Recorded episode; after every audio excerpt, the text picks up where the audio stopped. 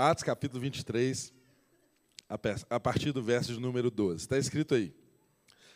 Na manhã seguinte, os judeus tramaram uma conspiração e juraram solenemente que não comeriam nem beberiam enquanto não matassem Paulo. Mais de 40 homens estavam envolvidos nessa conspiração. E dirigindo-se aos chefes dos sacerdotes e aos líderes dos judeus, disseram: Juramos solenemente, sob maldição, que não comeremos nada enquanto não matarmos Paulo. Agora, portanto, vocês e o sinédrio peçam ao comandante que o faça comparecer diante de vocês com o pretexto de obter informações mais exatas sobre o seu caso. Estaremos prontos para matá-lo antes que ele chegue aqui. Entretanto, o sobrinho de Paulo, filho de sua irmã, teve conhecimento dessa conspiração. Foi à fortaleza e contou tudo a Paulo, que, chamando um dos centuriões, disse: Leve este rapaz ao comandante. Ele tem algo para lhe dizer. Assim, ele o levou ao comandante. Então, disse ao centurião: Paulo, o prisioneiro. Então disse o centurião: Paulo, o prisioneiro, chamou-me e pediu-me que me trouxesse este rapaz, pois ele tem algo para te falar. O comandante tomou o rapaz pela mão, o levou à parte e perguntou: o que você tem para me dizer? E ele respondeu: Os judeus planejaram pedir-te que apresentes Paulo ao sinédrio amanhã, sob o pretexto de buscar informações mais exatas a respeito dele. Não te deixes convencer, pois mais de 40 deles estão preparando uma emboscada contra Paulo eles juraram solenemente não comer nem beber enquanto não o matarem. Estão preparados agora, esperando que prometas atender-lhes o pedido. Verso 23. O comandante despediu o rapaz e recomendou-lhe: Não diga a ninguém que você me contou isso. Então, ele chamou dois dos seus centuriões e ordenou-lhes: Preparem um destacamento de 200 soldados, 70 cavaleiros e 200 lanceiros, a fim de irem para Cesareia esta noite às nove horas. E providenciem montarias para Paulo e levem-no com segurança ao governador Félix. O comandante escreveu uma carta nestes termos: Cláudio Lísias, excelentíssimo governador Félix, saudações. Este homem foi preso pelos judeus que estavam prestes a matá-lo, quando eu, chegando com minhas tropas, o resgatei, pois soube que é um cidadão romano. Querendo saber por que estavam acusando, levei ao sinédrio deles. Descobri que ele estava sendo acusado em questões acerca da lei deles, mas não havia contra ele nenhuma acusação que merecesse morte ou prisão quando fui informado de que estava sendo, sendo preparado, preparada uma cilada contra ele. Enviei-o imediatamente a Vossa Excelência. Também ordenei que os seus acusadores apresentassem a Vossa Excelência aquilo que tem contra ele. Verso 31. Soldados, cumprindo o seu dever, levaram Paulo durante a noite e chegaram a Antipátride. No dia seguinte, deixaram a cavalaria, deixaram a cavalaria prosseguir com ele e voltaram para a fortaleza. Quando a cavalaria chegou a Cesareia, deu a carta ao governador, e ele lhe entregou Paulo. Governador e lhe entregou Paulo. O governador leu a carta e perguntou de que província ele era. Informado que era da Celícia, disse: Ouvirei o seu caso quando seus acusadores chegarem aqui. Então, ordenou que Paulo fosse mandado sob, mantido sob custódia no palácio de Herodes. Pai, mais uma vez nós oramos, invocando a inspiração do Teu Espírito para falar aos nossos corações nessa manhã. Nós precisamos ouvir a Sua voz, Senhor. Sem a Sua voz nos comandando, nos guiando, nós não conseguimos vencer o nosso dia a dia. E a Tua palavra ela é alimento, ela nos inspira, ela nos transforma. E é isso que nós pedimos nessa manhã: que o Senhor venha nos encorajar, que o Senhor venha nos ensinar, que o Senhor venha nos dar sabedoria para a vida, Senhor. Aplique cada um dos princípios da tua palavra às nossas vidas hoje, para que possamos ser capazes de testemunhar acerca do Evangelho e levarmos cabalmente cada propósito que o Senhor traçou para as nossas vidas. Ajuda-nos nessa manhã, tire dos nossos ouvidos tudo aquilo que tampe, tire do nosso coração toda preconcepção que faça oposição à Sua palavra, dê ao pregador clareza, autoridade inspiração para ministrar aos corações. Nos abençoe, é o que nós pedimos, em nome de Jesus. Amém e amém. Irmãos, nós estamos aqui então no desenrolar do capítulo de número 23. E para entendermos aqui o contexto de uma conspiração que nasce entre os judeus contra a vida de Paulo, nós precisamos fazer um breve resgate do que vimos na semana passada. Aliás, um pouco antes nós vimos aqui que Paulo está sendo submetido a um julgamento, que teve várias fases esse julgamento. Paulo, ele foi levado diante dos seus irmãos, ele apresentou sua defesa diante dos seus irmãos e naquela ocasião ele pagou votos, se preparou para estar apto a sinalizar aos irmãos judeus que ele continuava sendo um bom judeu, apesar de ser cristão. Ou seja, ele não era um adversário da cultura judaica, ele não estava contra a lei de Moisés, absolutamente. Ele era um irmão judeu e tinha hábitos judaicos que não eram contrários à palavra daqueles que seguiam o que até então era conhecido como os do caminho. Mais para frente, aqui no texto, nós vamos ver que eles até foram designados como uma seita do caminho, que era embrionário dos cristãos, né? Se hoje nós se nós estivéssemos lá naquela ocasião com a fé que nós temos hoje, nós seríamos uns daqueles que eram da seita do caminho. Então Paulo, por causa disso, ele foi espancado pelos seus irmãos, quase morto. E aí, então o império interviu, o levou para a Fortaleza Antônia, o arrebatou ali do pátio do templo, o levou para a Fortaleza Antônia. Ali nas escadarias ele fez um discurso novamente aos seus irmãos. No final desse discurso, nós vimos que os seus irmãos pediram a morte dele, queriam que ele, mata, que ele fosse morto, que ele não merecia viver. Né? E então o comandante tentou entender por qual razão, qual que era o motivo de tanto ódio contra a vida de Paulo. O que, que aquele homem tinha feito para que os irmãos dele quisessem matá-lo. E aí nós vimos então que o comandante quis usar dos meios que ele estava acostumado a usar para obter a verdade das pessoas, para obter a confissão. Ele tentou torturar Paulo, chegou a amarrar Paulo para que ele fosse açoitado. E Paulo então invocou a sua cidadania romana, e naquele momento eles não puderam seguir com esse plano de espancar Paulo para que ele dissesse a razão pela qual ele estava sendo perseguido. E então o comandante teve uma estratégia de enviá-lo ao Sinédrio, que era o governo dos principais da, da sociedade judaica. Aqueles que estavam reunidos ali no Sinédrio eram as autoridades que falavam em nome de Deus, que falavam da lei de Deus, que aplicavam os princípios em nome de Deus para todo o povo. E nessa ocasião, o comandante tinha interesse em continuar sabendo por qual razão que Paulo era perseguido. E Paulo, então, diante do sinédrio, se apresenta como irmãos deles. E Paulo, então, é esbofeteado, toma um tapa na boca. Paulo, então, naquela circunstância, ele é, é humilhado né, pelos seus pares, por, por aquelas pessoas que ele, até muitos deles, ele podia conhecer, porque ele já foi parte dessas pessoas.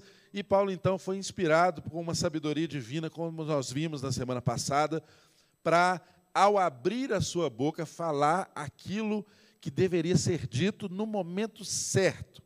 Ele não deu a razão da perseguição dele nem para o comandante, mas quando ele foi interrogado no sinédrio, ele estrategicamente falou para eles: Olha, eu estou sendo perseguido por causa da minha crença na ressurreição dos mortos.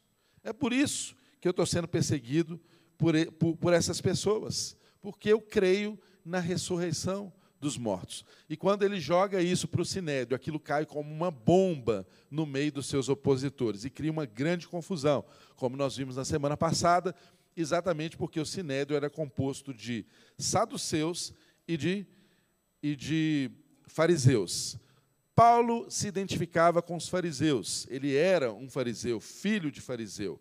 Mas os saduceus tinham uma crença completamente contrária à crença dos saduceus, e um dos pontos centrais, uma pedra de toque, era exatamente a crença na ressurreição dos mortos. Os saduceus não criam na ressurreição dos mortos, ao contrário do que criam os demais, os fariseus. Então, quando Paulo falou que a razão seu, da sua perseguição, do seu julgamento, era a sua crença na ressurreição, aí então houve uma grande confusão entre o tribunal que estava ali para julgá-lo. Né? Paulo transferiu o problema para eles, jogou a bomba no colo deles. E aí aquela confusão fez com que o próprio governador arrebatasse Paulo das mãos deles e mais uma vez, agora sabendo do motivo que, pelo qual Paulo era perseguido, mas mais uma vez o Império Romano é usado por Deus para tirar Paulo das mãos dos seus irmãos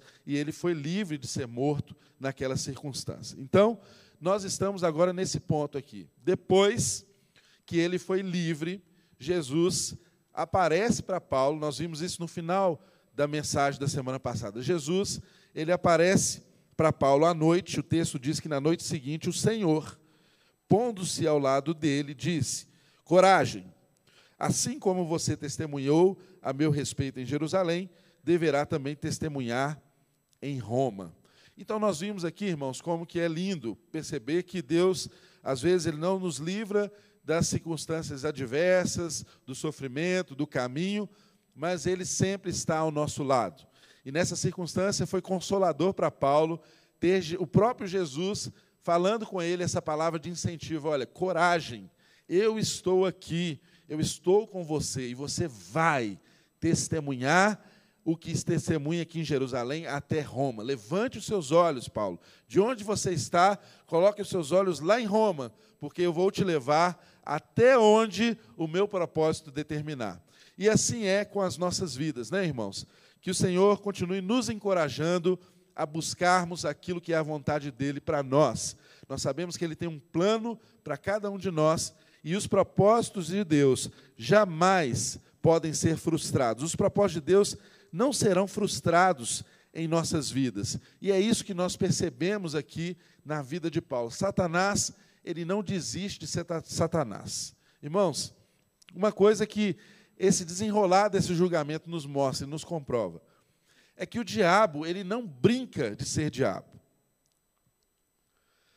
Satanás não descansa de cumprir a sua missão, que é matar, roubar e destruir. Satanás tem essa missão, que é matar, roubar e destruir. Ele usa todo o seu exército para influenciar pessoas para que o seu propósito seja cumprido. Ele é adversário do Evangelho, das boas novas. Ele não queria que a propagação do Evangelho continuasse a termo, como estava acontecendo através da vida de Paulo. Então, ele queria exterminar Paulo. Mas não era exterminar Paulo, era exterminar o Evangelho. Assim como ele pensou que estava vencendo o Evangelho ao ver Jesus indo para a cruz. Na verdade, Deus estava triunfando sobre ele. Mas nem com Jesus, Satanás aprendeu. Nem com Paulo, Satanás aprendeu. Imagina comigo com você. Ele não desiste de ser o nosso adversário.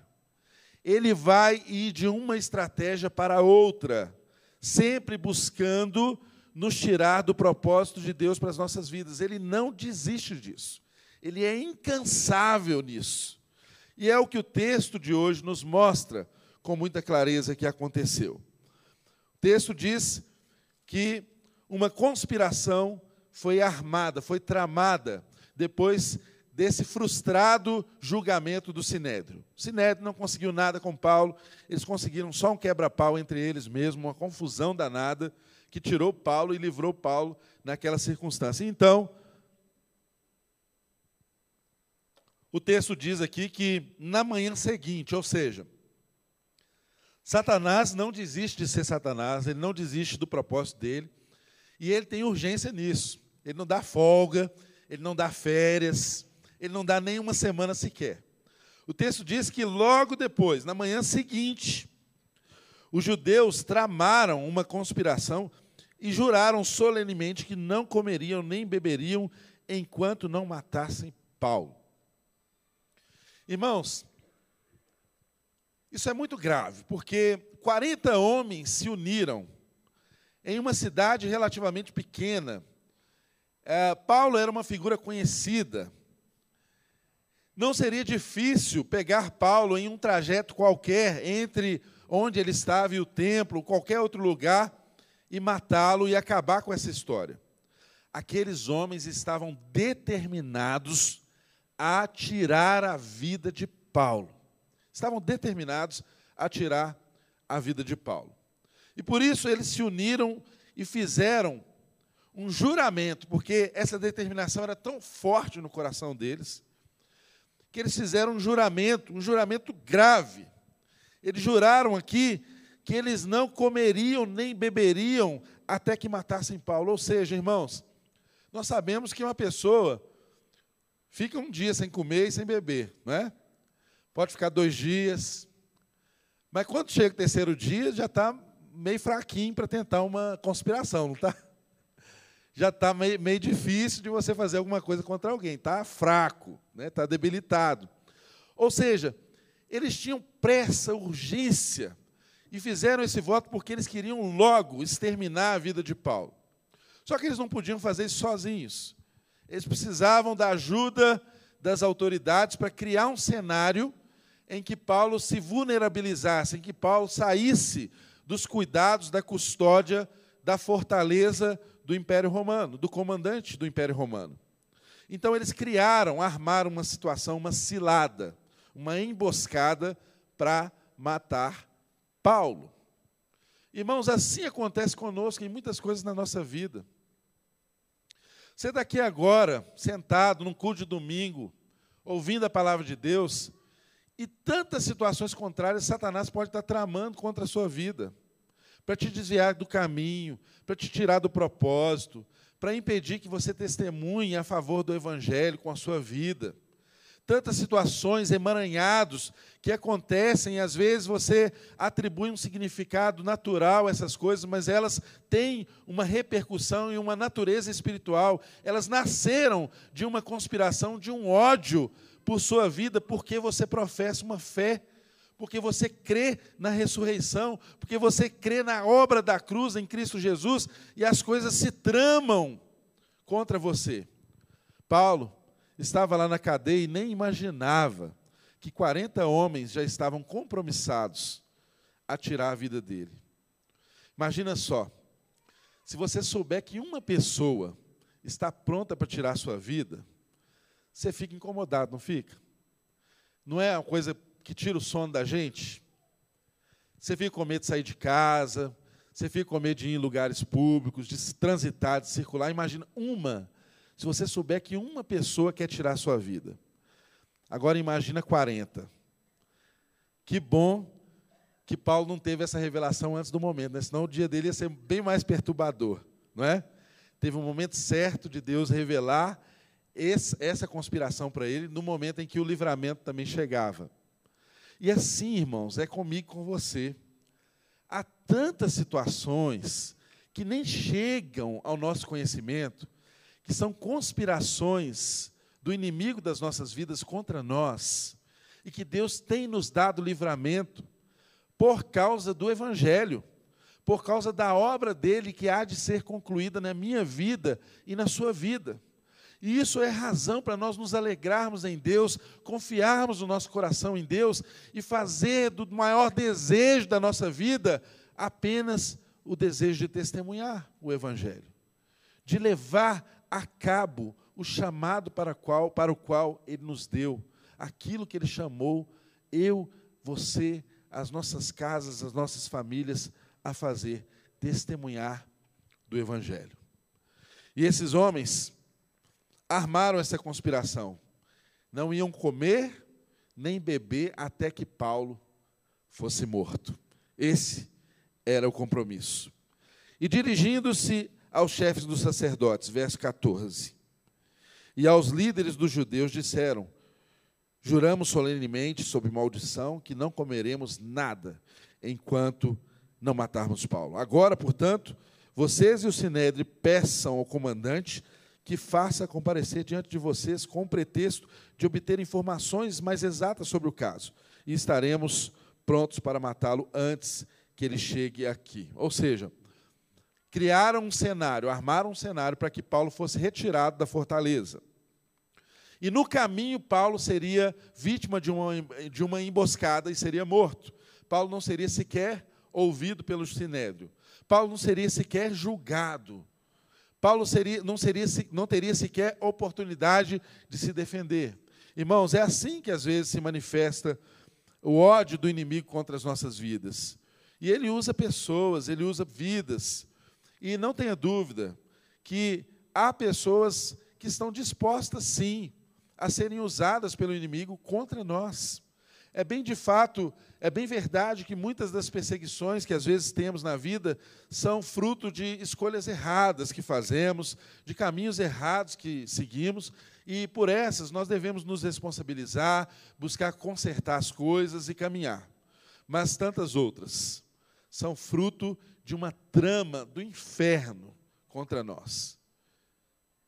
E ao inferno tramar contra nós, ele encontra pessoas que estão dispostas a servir aos propósitos dele contra as nossas vidas, contra a sua família, contra os seus negócios, contra os seus projetos, seus sonhos. Quantas coisas maravilhosas que Deus às vezes plantou no seu coração que devam nascer e essas coisas não caminham por causa de conspirações que acontecem e às vezes aparentemente levam vantagem contra nós em algumas circunstâncias da nossa vida eu e você precisamos nos sintonizar com o projeto de Deus. Irmãos, se você está aqui, é um empresário bem-sucedido, tem recursos, tem alcançado tantas coisas, saiba que tudo que Deus coloca nas suas mãos é para cumprir um propósito, um, um só propósito, em Ele ser testemunhado em todos os lugares. Se você é uma pessoa que tem um serviço simples, né? Você pode estar na base da pirâmide social, tem a remuneração mais básica na sua atividade, não importa. Naquilo que você faz, Deus tem um propósito claro de te levar como um testemunho vivo do Evangelho. Ah, irmãos, tem lugares que apenas autoridades entram, há lugares que apenas grandes empresários entram, e há lugares que apenas faxineiras e pedreiros podem enxergar. Todos somos de uma só família e chamados com um só propósito. Por isso, nunca podemos bater no nosso peito e falar: eu sou grande, eu faço, eu tenho, eu consigo, porque nada nasce em nós e nada é essencialmente para nós, tudo é para Ele. É sobre Ele que estamos falando, amém, irmãos? É tudo dele, é para Ele, tudo é para Ele, tudo nele.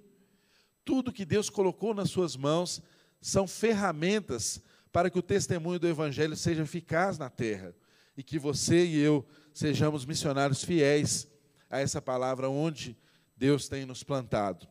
Irmãos, nós vemos aqui então que essa conspiração ela começa a tomar corpo com a ajuda das autoridades.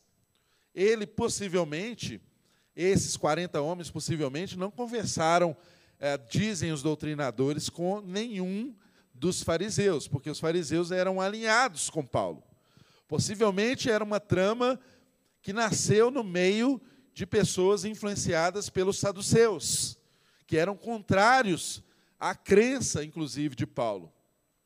E eles tinham esse ódio determinado. Irmãos, é interessante nós observarmos. Aqui eles falaram que não iam comer nem beber enquanto não matasse Paulo. Mas percebam que Uma pessoa movida pelo ódio, ela come e bebe, sim. Ela come e bebe, ela é alimentada por esse ódio. Já viram pessoas que estão tão determinadas a fazer o mal por alguém, que o alimento da vida delas é o ódio que ela tem por aquela pessoa. Ela se alimenta do ódio. Não comia nem bebia alimentos físicos, mas espiritualmente elas eram alimentadas por demônios, por influências malignas que as faziam ser retroalimentadas naquele ódio que tinha no coração. E assim, irmãos, é conosco. Quando nós permitimos raízes de amargura serem criadas no nosso coração, quando nós não somos rápidos em pedir perdão, em estender perdão para alguém, Quantos de nós já podemos ter passado por situações assim, ou talvez estejamos presos assim, que nós somos alimentados por esse ódio que está no nosso coração? Isso é alimento para a maldade que há na nossa vida e por essa semente pecaminosa que é inerente a todo homem. Todos nós somos potenciais assassinos. Todos nós somos potenciais conspiradores.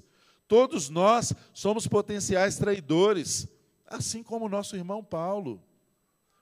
E admitir essa nossa condição é o primeiro passo para sermos transformados pelo Evangelho. Para começarmos, então, a ter um coração transformado e levar essa transformação às pessoas a quem nós precisamos reparar, com quem nós precisamos consertar as relações. E olha, eles eram alimentados por, essa, por esse ódio, por esse desejo de tirar a vida de Paulo, já estavam cegos. Eles só enxergavam a morte de Paulo. Eu posso imaginar esses homens pensando nisso o tempo inteiro, medindo as esquinas de Jerusalém. Onde nós vamos abordá-lo? Como faremos? Como nós tiraremos a vida dele? É? Nós vamos levá-lo para algum lugar e tirar a vida dele? Nós vamos assassiná-lo diante de todos? Como que nós vamos esconder o corpo? Irmãos, a maldade habita o coração do ser humano. Se não for a obra de Deus, eu e você somos pessoas aptas a fazer coisas más, a conspirarmos contra os propósitos de Deus. E tantas pessoas podem ser usadas ou podem estar sendo usadas hoje para conspirar contra os propósitos de Deus na minha vida e na sua vida. E ao sabermos que nós somos potenciais maldosos, isso também deve orientar o nosso olhar para aqueles que atentam contra nós, usados por influências malignas. Eles também devem ser alvos da graça de Deus. Eles também precisam ser alcançados pela verdade do Evangelho, que nos libertou e que nos liberta todos os dias. O texto continua nos ensinando que eles estariam prontos, então eles fizeram esse esquema todo, armaram tudo. Mas o verso 16 diz que Entretanto, uma conjunção adversativa. Irmãos, eu falo conjunção adversativa quase todo culto aqui na igreja. Né? Eu gosto de conjunções adversativas. eu gosto do mas. Na minha Bíblia, todos os mas, todos os poréns, todos os entretantos estão marcados, porque isso marca um, uma mudança na história, não é? E a nossa vida, a minha vida, a sua vida foi marcada por um mas, por um porém, por um entretanto. Você caminhava em uma direção, mas um dia o evangelho foi revelado a você. E aí você mudou de direção e começou a andar em outro caminho. Todos nós um dia nos encontramos com essa conjunção que é Jesus Cristo, que muda a história de todas as pessoas. Não muda apenas o texto, mas muda a história de todos nós. Entretanto, o sobrinho de Paulo, verso 16, filho de sua irmã, teve conhecimento dessa conspiração, foi à fortaleza e contou tudo a Paulo. Que, chamando um dos centuriões, disse: Leve esse rapaz ao comandante e ele tem algo para lhe dizer.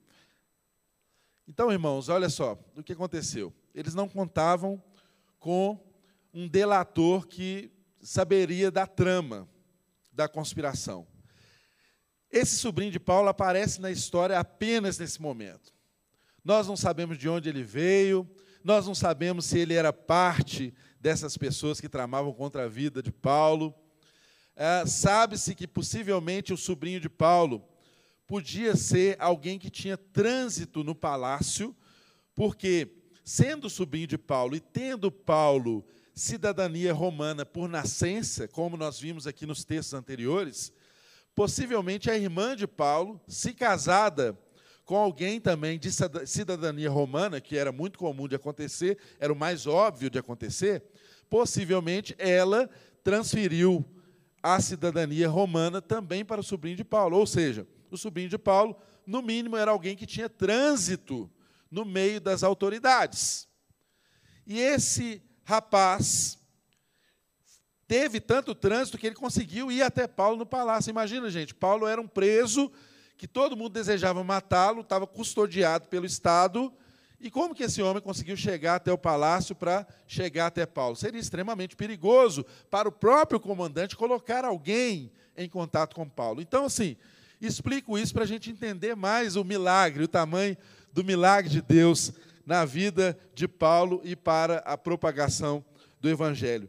Esse homem, então, levou até a fortaleza essa notícia. Ele teve conhecimento dessa conspiração, foi à fortaleza e contou tudo a Paulo.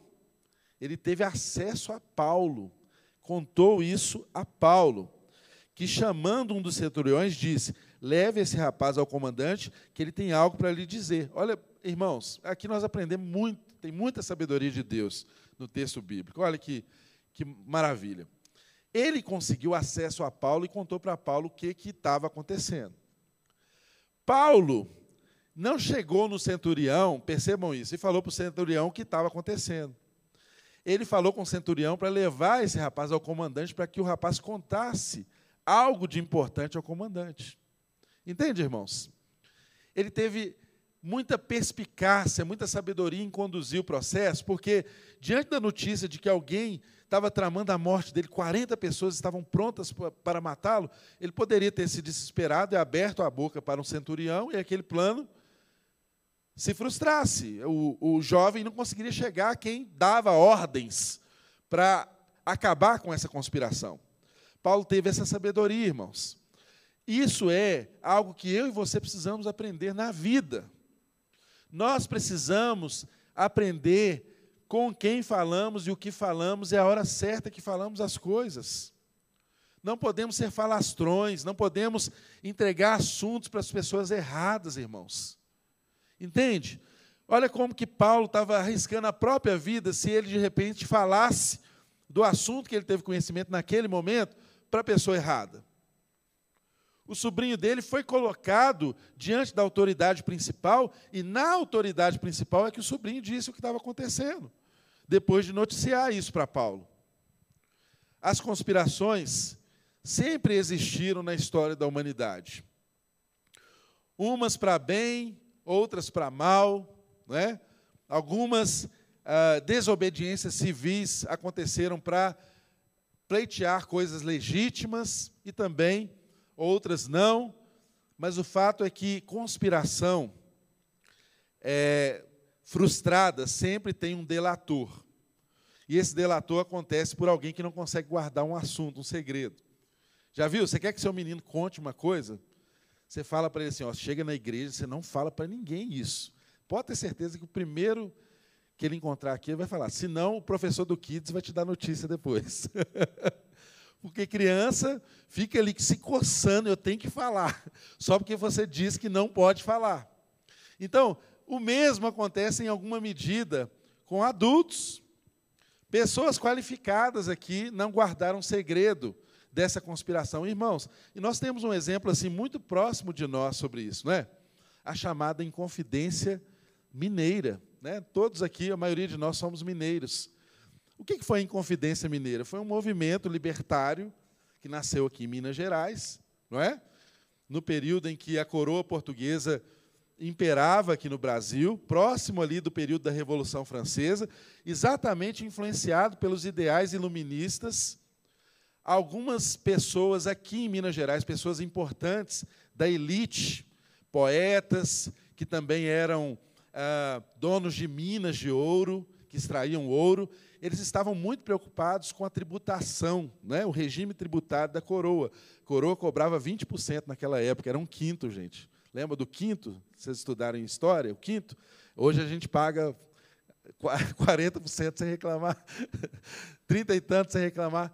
Naquela época, o quinto e a derrama foram algo que fez as pessoas tramarem uma revolta que matariam, que matariam o governador, né, o governador local, para instituir um estado livre aqui em Minas Gerais, né? A nossa bandeira até foi fruto dessa conspiração da Inconfidência Mineira, liberdade ainda que tardia. E por que esse movimento não deu certo? por que ele não aconteceu? Porque houve alguém que delatou, não é? A gente vê na história aí que um só morreu, eram dez os principais. Dez. Dez pessoas influentes. O que talvez fosse menos influente foi o que se tornou mais conhecido, porque foi declarado depois herói da Inconfidência Mineira. De quem eu estou falando? Tiradentes. Não é? Tiradentes, que naquela ocasião era conhecido como Joaquim José da Silva Xavier, um alferes, era um comandante de tropa em Minas Gerais, que também uniu-se a essa elite porque foi, a história diz que ele foi é, é, tirado de um posto, ele comandava um posto de comando de estradas, né, de fiscalização. Ele tirou, ele foi retirado desse posto. Ele não era alguém influente, ele não era alguém rico, mas aí ele era alguém ferido com as autoridades e por causa disso ele se uniu a outros que tinham interesses econômicos, elite, né? poetas e tal, você pode ler a, a, as ruas da Savassi, lá tem o nome de todos eles. você encontra o nome de todos eles. Alvarenga Peixoto, um monte, né? Padre Rolim, né? todos interessados em se libertar da coroa portuguesa por razões econômicas ou por princípios do iluminismo, se uniram. Mas no final da revolta, um só que morreu. Né? Foi só o Tiradentes que foi morto, esquartejado, com seu corpo pendurado no Rio de Janeiro, em vários lugares, para as pessoas verem o exemplo da, do que, que acontece com alguém que conspira contra o sistema. Né? Os outros foram banidos do país, ou, enfim, mas tiveram chance de sobrevida. Mas por que, que eu estou contando aqui, fazendo esse resgate e esse link com a nossa história local? Porque a Inconfidência Mineira não deu certo, porque um outro Joaquim, não o Xavier, não o Tiradentes, né? o Joaquim Silvério dos Reis, que era um dos membros da Inconfidência Mineira, ele delatou os demais, em troca de ser perdoado de uma dívida que ele tinha com a coroa. Ou seja, isso deu nome ao movimento, que seria um movimento libertário, se tornou conhecido por inconfidência. Então, eu e você temos que tomar muito cuidado na vida com o que confidenciamos né? para não sermos atores de inconfidências que levam a consequências trágicas. Assim é na vida, irmãos. Assim é um casal. Assim é questões, às vezes, é, do próprio lar, da própria conjugalidade, da intimidade do casal. Você não pode expor a sua vida a qualquer pessoa, a abrir assuntos a qualquer pessoa. Então, irmãos, estou fazendo aqui um amplo, uma ampla aplicação de como que é importante nós aprendermos a guardar segredos, a falarmos de assuntos determinados com determinadas pessoas, não é? e não escancararmos e nos colocarmos em um lugar de vulnerabilidade. Paulo poderia ter sido vítima disso, não fosse a sua sabedoria em conduzir esse processo. Então, o que é que o texto continua nos ensinando que aconteceu? Né? O comandante pegou o rapaz pela mão, ele foi levado até o comandante, Aí o comandante pegou o rapaz pela mão, verso 19 diz, o levou à parte e perguntou para ele: O que que você tem para me dizer? Aí o rapaz repetiu para ele tudo. Olha que, que lindo, gente, a Bíblia nos ensinando. Quando no comandante, o, o próprio comandante não ouviu o rapaz diante dos centuriões, ele chamou ele à parte, né? levou ele para uma salinha e falou: Me conta, o que é que você tem para me falar? O rapaz contou sobre os, as tramas da conspiração. E o que, que o comandante fez? Verso 22. O comandante despediu o rapaz e recomendou-lhe: não diga a ninguém que você me contou isso. guarde esse segredo. Irmãos, guardar segredo é importante na nossa vida. Nós temos que ser pessoas confiáveis. Nós temos que ser pessoas que sabem guardar determinados assuntos, não compartilhar determinadas questões. Mas, muito pelo contrário, às vezes o povo crente é conhecido como um povo fofoqueiro, como um povo maldizente, como um povo que fala demais. Nós precisamos aprender a guardar determinados assuntos. Não é que você vai internalizar apenas para você, mas é você saber a quem com quem conversar determinadas coisas. O texto nos mostra que até o comandante romano entendia que aquele assunto, se era algo importante, ele não podia ouvir na frente dos centuriões. O levou à parte, ouviu, tomou o tento do que estava acontecendo e o que, que o texto continua nos dizendo aqui que aconteceu? Então ele chamou dois dos seus centuriões e ordenou-lhes: preparem um destacamento de 200 soldados, 70 cavaleiros, 200 lanceiros, a fim de irem para Cesareia esta noite às nove horas. Providencie montarias para Paulo. Ele não deu detalhes. Ele só falou que um destacamento, irmãos, quase 500 soldados, Olha o que é o cuidar de Deus, hein? 40 homens estavam tramando contra a vida de Paulo. E Deus estava providenciando um destacamento. Vamos fazer a conta aqui junto comigo?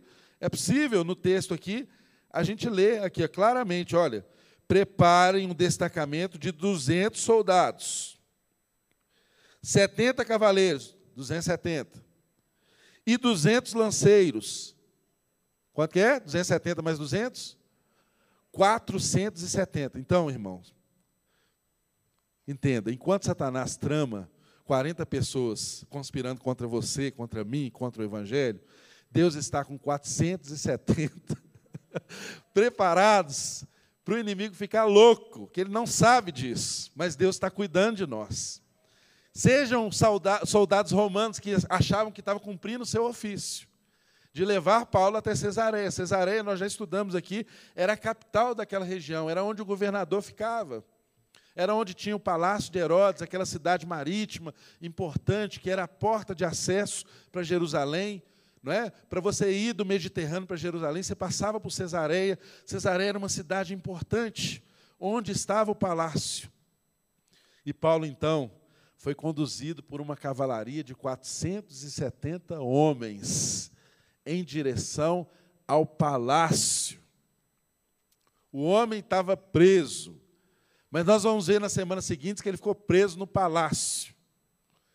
Ele ficou preso numa prisão que talvez fosse melhor do que a casa dele, porque ele podia ter os amigos dele com ele, tinha acesso às pessoas, as pessoas cuidavam dele, e ele ficou lá até por dois anos, porque as autoridades queriam agradar os judeus, as autoridades judaicas, né? Mas Deus estava cumprindo um propósito, irmãos. É isso que nós não podemos perder de vista.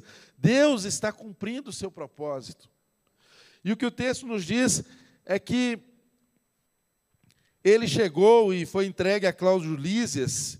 O comandante entendeu o que estava acontecendo, enviou Paulo para Cesareia e ainda fez uma carta explicando tudo o que estava acontecendo para o governador Félix saber que se tratava de um inocente segundo os critérios romanos. Um cidadão romano inocente que estava sendo perseguido pelos judeus. Olha só, o status de Paulo melhorou demais, gente. Governador com uma carta de recomendação como um perseguido e cidadão romano. Agora, olha que lindo. Eu e você compreendemos como que tudo conspira a favor do evangelho, mesmo quando as autoridades querem fazer as coisas para bem delas. Irmãos, partido político, autoridade, pode trabalhar para os interesses deles, mas eles vão trabalhar para Deus. Sem saber, eles vão, eles vão continuar sendo servos de Deus. Até o diabo, se Deus quiser, alguns autores já, já disseram que ele é um cão amarrado, né? Que Deus controla. Se Deus quiser usá-lo, usa. Olha, então as autoridades tramam, pensam que estão fazendo por elas e para elas, mas Deus está atuando. Olha o, texto, o conteúdo da carta, não sei se você percebeu enquanto nós líamos. O texto que Cláudio Lísias escreveu ao comandante para ir junto com Paulo para Cesareia. A carta dizia assim: Cláudio Lísias ao excelentíssimo governador Félix, aliás, um homem extremamente corrupto. Saudações. Este foi preso, este homem foi preso pelos judeus que estavam prestes a matá-lo. Quando eu, chegando com minhas tropas, o resgatei. Irmãos, foi isso que nós vimos nos textos passados, quando nós estudamos? Primeiro, nós não vamos ler toda a carta aqui, a carta está toda na primeira pessoa, ele se exalta o tempo inteiro. Eu fiz, eu fiz, eu guardei. Ele, ele começa aqui a carta dizendo que esse homem foi preso pelos judeus, estavam prestes a matá-lo, e eu, chegando com as minhas tropas, os resgatei, pois soube que era um cidadão romano. Olha só. Ele sabe com quem ele está conversando, ele está conversando com um governador de Roma, um representante do Império Romano. Ele fala: Eu resgatei esse homem. Leia o resto da carta que você não vai ver nada escrito que ele ameaçou de açoitá-lo, né? que foi Paulo que disse para ele que era um cidadão romano. Nada disso. Entende, irmãos? É, esses detalhes das Escrituras Sagradas nos ensinam como que Deus cuida de nós, apesar das autoridades acharem que estão fazendo, acontecendo, controlando tudo. Ó, Deus está lá, mandando e desmandando, como sempre. É o propósito dele que vai se cumprir. E aí, nós vemos aqui para encerrar o texto que os soldados cumprindo, verso 31, os soldados cumprindo o seu dever, levaram Paulo durante a noite, chegaram a Antip, Antipátride, e estava ali mais ou menos no meio do caminho, né? E no dia seguinte deixaram a cavalaria prosseguir com ele e voltaram para a fortaleza. A fortaleza não podia ficar desguarnecida também. Então, do lugar que havia segurança, eles deixaram a cavalaria seguir com Paulo e o destacamento voltou para cobrir a fortaleza em Jerusalém. Verso 33: Quando a cavalaria chegou a Cesareia, deu a carta ao governador e lhe entregou Paulo. O governador leu a carta e perguntou de que província ele era. Informado que era da Cilícia, disse: Ouvirei o seu caso quando os seus acusadores chegarem aqui. Então, ordenou que Paulo fosse mantido sob custódia no palácio de Herodes. Então, o que aconteceu, irmãos? A cavalaria chega em Cesareia, que parece ser, por sinal, uma cidade muito bonita, né? uma cidade litorânea, onde Herodes escolheu né, construir portos, palácios, um, uma cidade monumental, bem estruturada, que era de onde se governava a região da Judéia. Então, quando chegaram ali, o governador recebe Paulo e o que, que ele pergunta? De onde você é? O que estava implícito nessa pergunta? O governador Félix queria saber se Paulo era da jurisdição dele. Se ele poderia julgar Paulo ou não. Como Paulo disse que era da região da Cilícia, estava dentro da jurisdição dele, aí ele determinou que Paulo fosse então é, guardado no palácio até que os acusadores de Paulo chegassem lá e apresentassem as suas acusações. Nós vamos ler e aprender nas semanas seguintes aqui como foi o desenrolar desse julgamento. Mas o que eu e você precisamos guardar no nosso coração nessa manhã é exatamente o fato de que nós não conhecemos as, as conspirações, as tramas do inimigo contra as nossas vidas. Mas se eu e você estamos em Cristo, e se as nossas vidas são entregues a um testemunho verdadeiro e fiel a Deus, se o inimigo trama com 40 contra, contra você, meu irmão, Deus está com 470 contra ele. Não é que Deus está fazendo uma disputa de, de poder aqui, porque o inimigo não é nada diante do nosso Deus. Mas é que Deus está mostrando para mim e para você nessa manhã que nós podemos deitar colocar a nossa cabeça no travesseiro e descansar, porque nós temos um Deus que cuida de nós e que vai fazer cada um dos minutos contados da sua vida serem cumpridos segundo a vontade dEle. Não há nada que impeça Deus de fazer a vontade dele se cumprir. Eu e você precisamos descansar nessa verdade e nos entregar aos cuidados de Deus. E aí, ele vai usar a cavalaria do império, ele vai usar um delator, ele vai acabar com conspirações, ele vai fazer o que ele quer, mas se o nosso caminho é até Roma, nós vamos chegar lá. Amém, irmãos? Quem aqui foi chamado para chegar até Roma? Levanta a mão. Amém? Eu também fui chamado. Eu quero testemunhar até o meu último dia. Pode ser que meu último dia seja hoje, mas eu quero testemunhar até o meu último minuto. Esse deve ser o desejo do nosso coração. E esse também deve ser o nosso descanso. Porque se testemunhamos segundo o chamado de Deus, nós podemos estar descansados que Ele providencia tudo. Tudo. Tudo, tudo, tudo, tudo, tudo. Que é necessário para que a gente siga a nossa caminhada.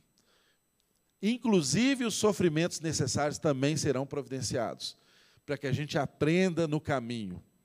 Mas, por vezes, quando o inimigo tramar te lançar a sete palmos das terras, da terra, Deus vai te colocar nos palácios que Herodes construiu para se deleitar. Amém? A gente não conhece, irmãos, os caminhos que Deus tem, mas eles são os mais altos que os nossos. Nenhuma arma forjada do inimigo há de prosperar contra a minha vida e contra a sua vida. Tome posse dessa promessa. O inimigo pode forjar armas, ele pode fabricar situações, ele pode armar ciladas, mas todas elas só servirão para envergonhá-lo. Eu não sei, a história não diz, mas esses 40 homens devem ter morrido de fome e de sede. Porque Paulo eles não mataram. Paulo eles não mataram. Amém? Fique de pé no seu lugar. Eu quero convidar aqui todos os líderes dessa igreja linda que o Senhor tem nos dado para vir aqui à frente, todos os líderes de área. Se você é um líder de célula também, pode vir aqui à frente. Se você é um anfitrião de célula, também pode vir aqui à frente. Nós queremos dividir esse momento com você.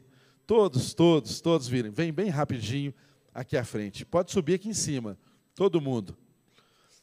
Quero que toda a igreja honre essas pessoas representando a vida de vocês.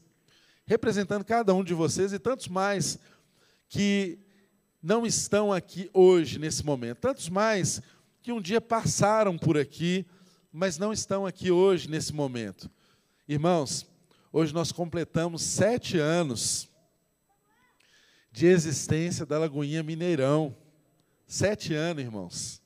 Sete anos que Deus deu essa visão de nós sermos uma igreja local, que foi pensada, que foi intencionada para construir um trabalho que alcançasse as famílias, que cuidasse bem das crianças, das famílias, que pensasse o ensino cristão correto, alcançando as vidas através de um ensino do verdadeiro Evangelho. E tantas coisas nós passamos nesse caminho de sete anos. Sete anos, irmãos. Que coisa maravilhosa. Nós somos gratos a Deus, porque até aqui Ele tem nos conduzido. E Ele tem nos ensinado que nós somos dele, nós pertencemos a Ele. E que Ele vai cumprir cada um dos seus propósitos contra a vida, é, em favor da vida dessa igreja. Nós somos parte de uma igreja universal, mundial. Todos nós fazemos parte da igreja de Cristo. Mas como igreja Lagoinha Mineirão, você foi plantado aqui. O desejo do nosso coração é que você continue frutificando aqui.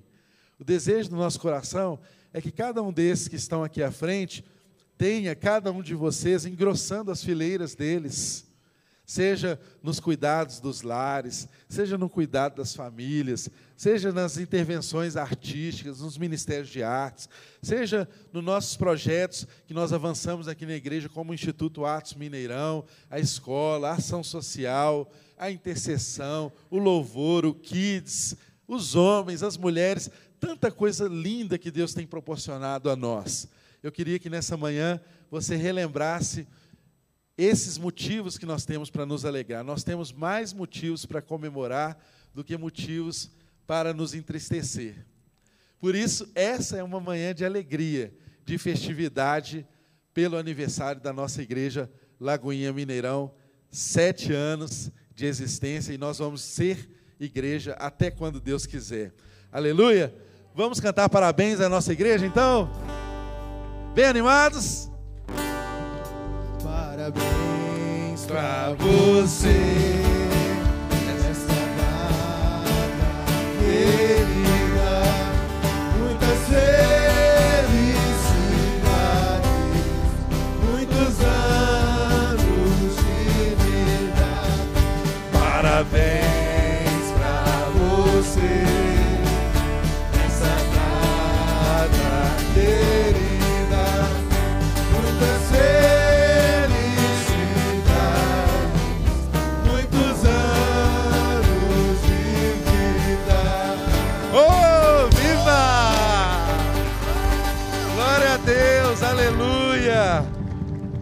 Glória a Deus, aleluia! Irmãos, e com o ritmo que os irmãos tocaram aqui, dá para a gente até.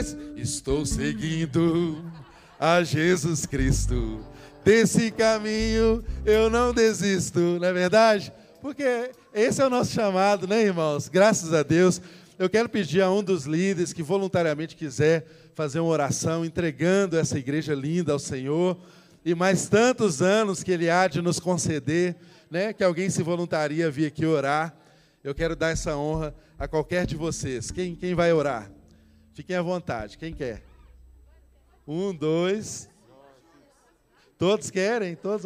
Ai, ô Joyce, olha, olha, o clamor público trouxe a Joyce aqui como representante da nossa intercessão para orar por todos nós.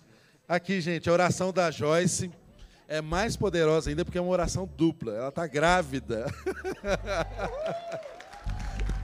Ela está grávida. Então, aqui representando na vida da, da Joyce aqui, quantos planos que Deus tem engravidado aqui nessa igreja, né? E que Ele tem para todos nós e serão cada um deles cumpridos para a glória de Deus. Ore por nós. Senhor, obrigado. Nós nos curvamos perante o Senhor. Nós rendemos graças porque o Senhor tem feito, não nós. Senhor, obrigado por sete anos em que o Senhor tem feito Lagoinha Mineirão caminhar nos teus propósitos. Quanto nós já fomos ensinados aqui, Senhor. Quanto a nossa religiosidade caiu por terra. Quantos irmãos o Senhor nos deu neste lugar. E como o Senhor tem nos levado a ser cada dia mais igreja semelhante a Cristo Jesus. Pai, em nome de Jesus, nós pedimos, continua nos limpando de tudo aquilo que não provém do Senhor, de tudo aquilo que não agrada ao Senhor em nós. Nós olhamos para Atos dos Apóstolos que temos estudado e nós te pedimos, faça em nós, Senhor. Nós queremos ser essa igreja que te ama acima de todas as coisas. Nós queremos ser essa igreja que é temente ao Senhor, que coloca, Deus, os teus propósitos e as suas vontades acima das nossas. Pai, em nome de Jesus, nós temos uma esperança. Cristo, a esperança da glória. Sabemos que o Senhor voltará em breve. Por favor, ó Deus, que as nossas lamparinas estejam cheias, que as nossas vestes estejam limpas, para que possamos celebrar as bodas do Cordeiro diante do Senhor. Deus, nós não queremos coisas terrenas, nós desejamos o Senhor. Desejamos o Senhor acima de tudo. E se esse ainda não é o nosso desejo, limpa-nos e refaz-nos como vasos nas tuas mãos. Que os nossos olhos estejam em ti, Jesus. Que os nossos olhos estejam em ti. Sabemos o quanto, como instituição, nós somos falhos. Sabemos o quanto nós temos entristecido, às vezes, os corações dos nossos irmãos, porque de fato nós somos decepcionantes, Deus. A verdade é que nós vamos errar em algum momento. Como liderança também, nós pedimos perdão diante da cruz e nós nos curvamos perante o Senhor. Reconhecemos a sua grandeza, reconhecemos a sua soberania. Ajuda-nos, Senhor, como liderança a cuidar do rebanho. Ajuda-nos a entregar diante da cruz, diante do trono, uma igreja lavada, remida no sangue do Cordeiro, que não tem do que se envergonhar do Evangelho. Tira os nossos olhos desse mundo, Senhor. Leva-nos a olhar para Ti, Jesus, e que o nosso coração celebre todos os dias a alegria da salvação. Que o nosso coração celebre todos os dias como somos felizes em ser chamados filhos de Deus, lavados pelo sangue de Jesus. Deus Pai, obrigado pelo plano perfeito de enviar a Jesus Cristo. Deus Espírito Santo, obrigado pelo plano perfeito do processo de santificação e justificação dos teus filhos. Ensina-nos a ser igreja, Deus. Ensina-nos a ser igreja todos os dias. Obrigado por Lagoinha Mineirão. Obrigado por cada célula. Obrigado por cada membro. Obrigado por cada ministério, cada criança, cada mãe, cada pai. Obrigado porque até aqui podemos dizer: o Senhor nos ajudou. Obrigado, Senhor. Nós dizemos sete anos de Lagoinha Mineirão. Ebenezer, o Senhor nos ajudou. Deus, e assim como Silvio disse, assim como o Senhor agraciou ao meu marido e a mim, nós geramos Lagoinha Mineirão ao Senhor. E nós pedimos a Deus que seja, Deus, um fruto do seu coração para nós. Leva-nos a essa reflexão nesse dia, o que nós temos gerado como igreja e como temos servido o teu corpo, como temos feito para o Senhor. Nos leva a esse lugar de responsabilidade dentro do corpo, servindo aos nossos irmãos e servindo uns aos outros no amor de Jesus Cristo. No nome precioso de Jesus e através da cruz nós oramos. Amém.